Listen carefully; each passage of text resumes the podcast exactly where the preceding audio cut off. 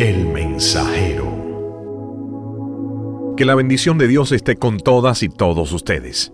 ¿Te has preguntado, ¿contestará Dios mis oraciones? Para aquellos que no lo conocen ni confían en Él, Jesús parece ser demasiado generoso en su oferta. Si permanecen en mí y mis palabras permanecen en ustedes, pidan lo que quieran y se les concederá. El permanecer en Él y tener sus palabras permaneciendo en nosotros significa que conducen sus vidas estando conscientes de Él, confiando en Él, escuchando lo que Él dice. Entonces podrán pedirle a Dios lo que quieran y Él responderá.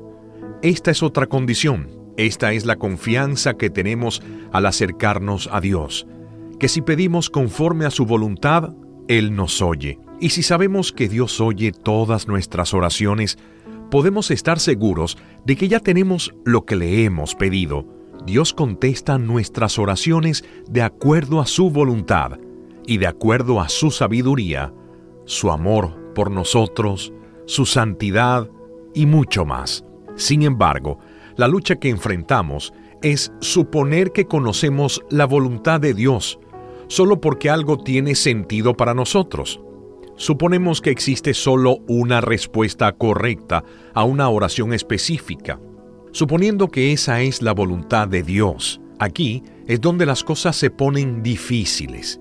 Vivimos dentro de los límites del tiempo y límites del conocimiento. La información que tenemos acerca de una situación es limitada, como también lo son las complicaciones de cualquier acción que tomemos con respecto a una situación. El entendimiento de Dios es ilimitado. El papel que juega un evento en nuestra vida o historia es algo que solo Él conoce. Él puede tener propósitos que van más allá de lo que nosotros podemos imaginar. Por lo tanto, Dios no va a hacer algo simplemente porque nosotros decidimos que esa es su voluntad. Por eso, cuando hagas tus oraciones, ora con fe. Que Dios los bendiga.